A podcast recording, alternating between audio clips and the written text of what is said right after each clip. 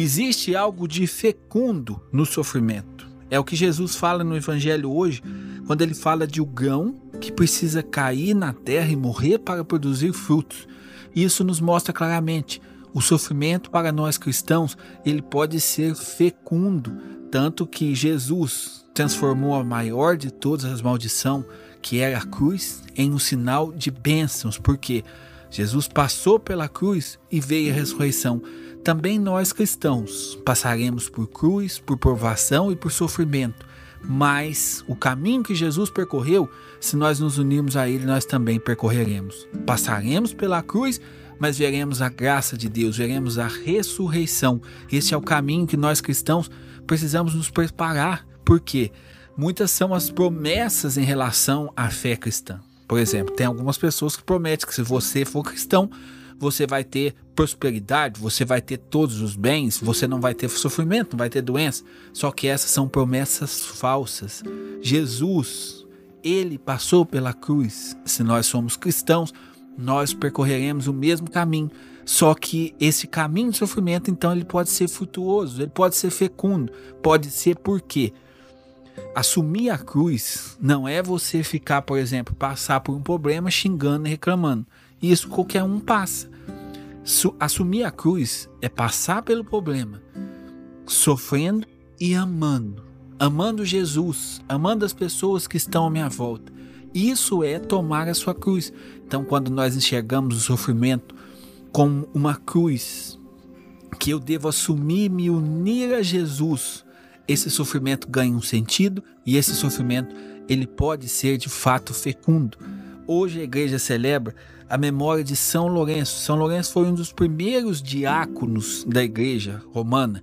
E São Lourenço morreu, mártir, entregou a sua vida por amor a Jesus. E existe uma frase muito bonita dos primeiros séculos da igreja que é o seguinte: a semente, o sangue dos mártires é semente de novos cristãos. E essa frase é uma verdade. Como que a fé cristã cresceu? Cresceu muito pelo sangue dos mártires, esses homens e mulheres que morreram por amor a Jesus. Por exemplo, as pessoas viam um mártir, uma, um mártir sofrer o martírio feliz, como por exemplo São Policarpo de Esmirna, ele ali já velho, ele aproxima do seu martírio feliz, sem chorar, sem, sem medo. Aproxima do seu martírio com essa consciência: eu estou doando a minha vida àquele que eu amo. E aos poucos, esses martírios chama, chamou a atenção das pessoas, porque as pessoas viram aqueles homens e mulheres morrendo, louvando a Deus, ali prestes a ser entregues às férias e em paz. As pessoas viam esses homens, essas mulheres e começavam a questionar o que, que tem por trás dessas pessoas. E aí iam procurar conhecer a fé cristã. Quando conhecia Jesus Cristo, eles estavam logo dispostos a eles mesmos entregar também a sua vida por amor a Jesus. Então, por isso que o sangue que os mártires derramaram era de fato semente dos novos cristãos.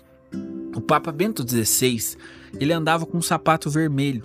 E às vezes a gente chegou até a não entender por que, que ele andava com aquele sapato vermelho. Significa que o Papa ele anda sobre o sangue dos mártires. O alicerce da igreja é o sangue do mártir. Então o mártir entregou a sua vida. E quantos frutos, é, quantos frutos surgiram a partir desse martírio? Como São Lourenço. São Lourenço entregou a sua vida. E quantos frutos surgiram do martírio de São Lourenço? Existe algo de fecundo no sofrimento quando nós entregamos esse sofrimento a Jesus por amor. Então, não perca a chance não. Aproveite os seus sofrimentos para no meio deles você amar Jesus, para no meio deles você se unir a Jesus. Eu falei tempos atrás, eu tenho uma pessoa muito querida que está com câncer. E eu falei para ela: não perca a oportunidade de amar Jesus em cada sofrimento dessa doença. E graças a Deus, essa pessoa, ela tem tirado frutos espirituais dessa doença. Até o câncer pode ser visto como uma cruz, mas se eu me uno a Jesus, a cruz passa a ter sentido. E essa é a lei. Da cruz vem a ressurreição. Não perca a oportunidade dos sofrimentos. No meio deles, se una a Jesus para amar por amor. faça a sua entrega pessoal dizendo: Jesus, eis-me aqui, sofrendo, mas eu sofro, entrega esse sofrimento a vós, por amor a vós. Eu quero me unir a ti, Jesus, em meio à cruz. Essa é a entrega que dá sentido a todo o sofrimento. Em nome do Pai, do Filho e do Espírito Santo. Amém